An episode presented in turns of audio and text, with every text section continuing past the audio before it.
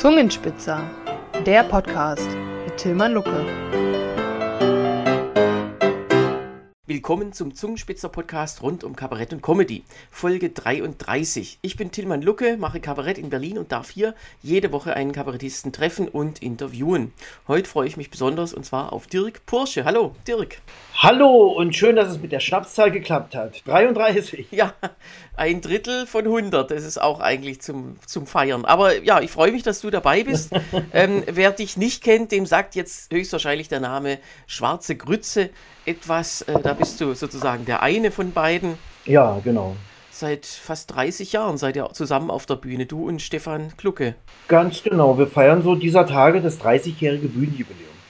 Also am Anfang natürlich nicht professionell, sondern einfach nur mal hier und da und dort mal eine Mucke gemacht, einen Auftritt äh, gehabt, aber ja, die, also 20 Jahre jetzt bestimmt schon professionell, also dass wir davon leben. Und gibt es so ein spezielles äh, Datum, was ihr dann auch feiert als Jubiläum?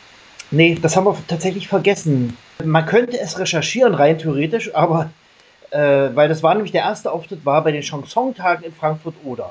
Da hießen wir aber noch gar nicht Schwarze Grütze. Da sind wir einfach als Klucke Porsche dahin gefahren mhm. und haben äh, ein paar Lieder vorgesungen. Äh, da könnte man theoretisch rauskriegen, wann das war. Aber wir wissen nicht mehr ganz genau, wann wir das erste Mal als Schwarze Grütze aufgetreten sind. Im Prinzip war das so, dass wir in der Band doch noch zusammen gespielt haben und wir dann uns einfach mal zu zweit nebeneinander gehockt haben, womit der Fokus mehr auf den Texten lag. Ne? Ja, das kann man ja wirklich sagen, dass bei euch die, die Texte brillant sind und auch ihr immer in jedem neuen Programm dann auch noch versucht, so äh, Textarten oder auch Gedichtarten oder so noch einzuflechten, die ihr bisher noch nicht berücksichtigt habt. Ja, klar, man will sich auch selber nicht langweilen, ne? Ja, das, ich glaube, äh, da, da gibt es bei euch keine Gefahr.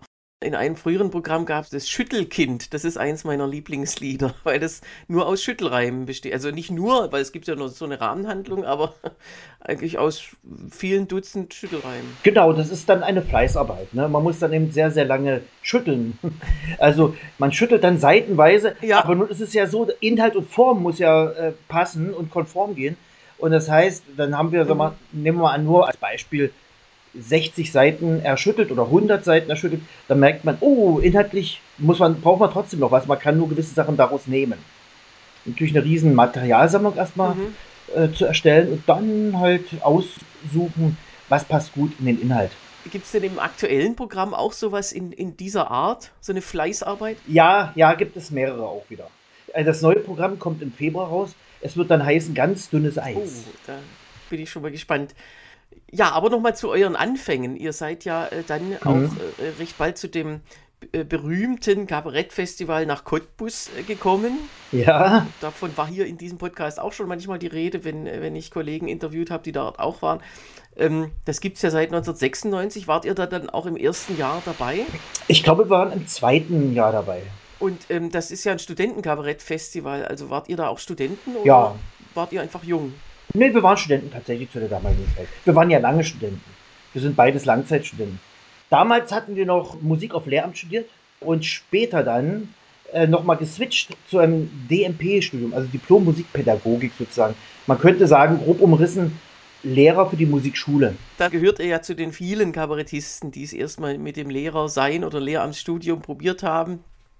Also das ist ja keine Seltenheit. Ich selber habe das ja auch wenige Jahre mal gemacht man hat von allem ein bisschen was, hast ein bisschen Instrumentalunterricht, hast ein bisschen Gesangsausbildung, auch Komposition, Tonsatz und so weiter. Und nebenbei haben wir auch immer schon Theater gespielt, also Kindermusiktheater kann ich mich erinnern, für Kinder, aber auch mit Kindern und äh, auch privaten Schauspielunterricht genommen. Also das war natürlich eine schöne, wilde Zeit. Und die haben wir schön ausgekostet. Ja, apropos Kinder, da kommen wir ja jetzt zu deiner zweiten Identität. Du heißt nämlich auch Fridolin Farbenfroh. Ja, das ist mein Kinderprogramm. Das, äh, das macht mir auch sehr, sehr viel Spaß. Also die Idee äh, entstand ja schon bei meiner Diplomarbeit, ebenso diesem äh, DMP-Studium. Mhm. Da habe ich äh, eine Arbeit geschrieben, also Diplomarbeit, äh, mit dem Thema Kinderlieder. Und ah, ja. ich habe am Anfang eine Schulbuchanalyse gemacht und habe praktisch gezielt zu Parametern äh, Lieder geschrieben, die im klassischen Schulbuch nicht vorkommen.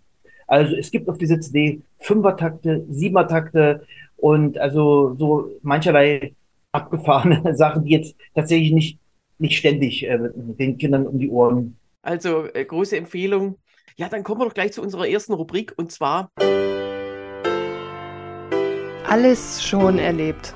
In dieser Rubrik geht es um die äh, Skurrilitäten, die einem im Kabarettalltag so begegnen, hinter, auf oder vor der Bühne. Und da hast du doch bestimmt auch eine Menge beizutragen, oder?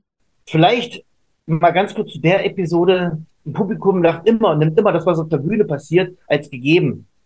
Ich bin mal von der Bühne gehopst und habe mir tatsächlich ganz böse wehgetan. Die Bühne war nicht hoch, aber ich war höflich und stand eine Damenhandtasche da und da bin ich ausgewichen und bin fürchterlich umgeknickt und bin rausgekrochen. Das war aber am Ende des Konzertes und zu einer Heavy Metal Parodie und da hat es konsequenterweise das Publikum gedacht, au, ja, die ziehen es jetzt aber wirklich durch, bin rausgekrochen. Dann gab es Zugaberufe und mein Kollege ist raus und sagt, wir können da keine Zugabe geben. Der Kollege hat sich gerade verletzt und da haben sie gelacht. sie haben tatsächlich gedacht, das gehört dazu. Da merkt man richtig, dass man ja trotz allem äh, die Macht hat über das Publikum oder über die Deutung des Publikums. Also man, äh, es ist ja auch gut so, dass sie das dachten, dass es dazugehört. Und dann kann man es ja hinterher, ja. Zugabe ist ja dann auch immer ein bisschen gemütlicher, da kann man sowas ja auflösen. Aber manchmal wird man ja so gefragt, ja, war der Texthänger jetzt Absicht oder nicht? Also ich selber baue nie Texthänger ein, weil ja. ich weiß, es kommen ja eh ein paar und dann hm. muss ich ja nicht noch mehr machen als nötig. Ja, wir bauen das auch nicht ein, aber es, äh, es ist, äh, es passiert natürlich automatisch, weil man ja ein Mensch ist. Das ist ja ganz normal. aber wenn, es ist gut, äh, nett damit umzugehen. Also nicht, oh, Textfehler, mein Gott, sondern wenn man es charmant macht, hat es sogar, es ist ein Zugewinn. Ne? Mhm. Das macht den Abend eben doch einzigartig. Und ja. manchmal sind die nicht reproduzierbar. Wir hatten mal irgendwo gespielt und uns versprochen und das war eine super Pointe aus der Situation heraus.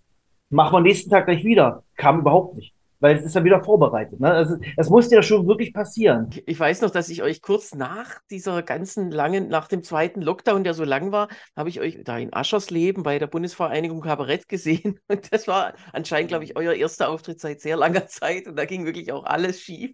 Aber das war auch so eine Zeit, ja. das äh, war jetzt nicht nur, weil Fehler sympathisch sind, sondern weil da auch viele Leute im Publikum saßen, die selbst Kabarett machten und wussten, oh je, ich weiß ja meinen eigenen Text auch nicht mehr nach dieser ganzen langen Zeit. Und es war so irgendwie so eine Erkenntnis, dass es jetzt wieder losgeht. Aber jetzt fangen wir wieder an, was zu tun. Ich bin doch ein fürchterlicher Hypochonder und wir haben den einen Tag mal so richtig nach dem Konzert noch gefeiert und nächsten Tag, und ich hatte, muss man dazu sagen, eine Wunde am Bein. Mhm. Und ich dachte, oh, jetzt wurde meine Hand rot ich dachte, nee, das, das ist jetzt bestimmt eine Blutvergiftung. Mein Kollege hat panisch den Notruf angerufen morgens und ich komme von Toilette und dachte, hat sich erledigt, war bloß Rotwein. Also ich habe mir Rotwein den, den, Tag davor über die Hand gegossen und wusste das nicht mehr so richtig. Und habe aber, war fest der Annahme, das ist eine Blutvergiftung jetzt. Wir sind mal in das gegenüberliegende Hotelschiff nicht reingekommen, hatten einen getrunken und da haben wir uns auf die Bühne gelegt zum Schlafen. Und ich wache auf und sehe einen Raben. Und wenn man bedenkt, dass Delirium, Tremenzustände damit losgehen, dass man Tiere sieht, da habe ich mir Gedanken gemacht. Also da habe ich aber gemerkt, ach, da fing gerade ein Kinderstück an in der Bühne und hat sich jemand als Rabe verkleidet. Also der, der spazierte da über die Bühne und ich lag dann noch da und habe gepennt, weil das Hotel schon zu hatte. Einmal haben wir ein Weihnachtsstück gespielt in Leipzig.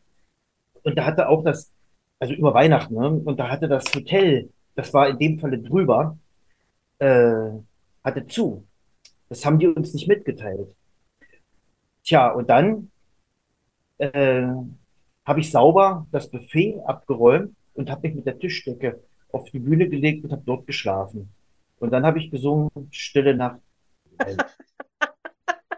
Also anscheinend braucht ihr auch selten ein Hotel, weil es doch immer auch auf der Bühne geht. An künftige Veranstalter, das könnt ihr euch sparen, da spart ihr ein bisschen Geld. Einfach auf die Bühne legen. Ja.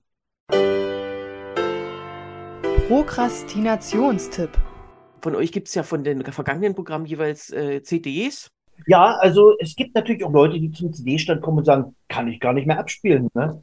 Aber es, ja, weil eben viele schon angefangen haben zu sammeln, mhm. äh, gehört dann die neueste natürlich dann auch dazu. Und manche, äh, ja, vielleicht kommt das Medium CD auch wieder. Es revivelt vielleicht nochmal, wie die Vinylschallplatte zum Beispiel. Im Kinderbereich, mhm. da haben die Kinder tatsächlich gern was haptisch in der Hand und haben Bilder und so weiter. Das wird ganz gut gekauft. wir haben eine ganz neue CD gemacht. Wir haben doch zwei Jahre auf dem MDR Kulturradio immer das Lied zum Zeitgeist gebracht, in der Kabarettsendung jeweils. Und das, da sind wir einmal ins Studio gegangen pro Monat und haben Lieder aufgenommen. Wir haben ja acht oder neun Live-CDs und das ist die erste, wo äh, mal nicht gelacht wird. Unser erstes Studioalbum sozusagen. Und natürlich, wie immer, auch hier die Empfehlung, geht in die Programme, unter anderem in das Programm äh, Ganz dünnes Eis, was dann ab Februar läuft. Gut, ja, vielen Dank, Dirk Pursche. Das war's auch schon wieder. Die Zeit verfliegt. Hat mich sehr gefreut, Tillmann, dass ich dich mal wiedersehe. Zwar per Monitor, aber immerhin. Ja, immerhin. Und ja, ich freue mich auf ein äh, baldiges Wiedersehen und ganz bestimmt auch mal wieder beim Zungenspitzer und wünsche dir noch einen schönen Tag. Tschüss. Wünsche ich dir auch. Ciao. Das war die 33. Folge des Zungenspitzer-Podcasts rund um Kabarett und Comedy mit meinem Gast Dirk Pursche von der Schwarzen Grütze. 15 Minuten witzig, persönlich und kompakt und immer mittwochs. Vielen Dank fürs Zuhören und die schlechte Tonqualität bitte ich zu entschuldigen. Ihr könnt euch schon auf die nächste Woche freuen, da treffe ich Michael Ihringer, den langjährigen Leiter der Kabarettakademie.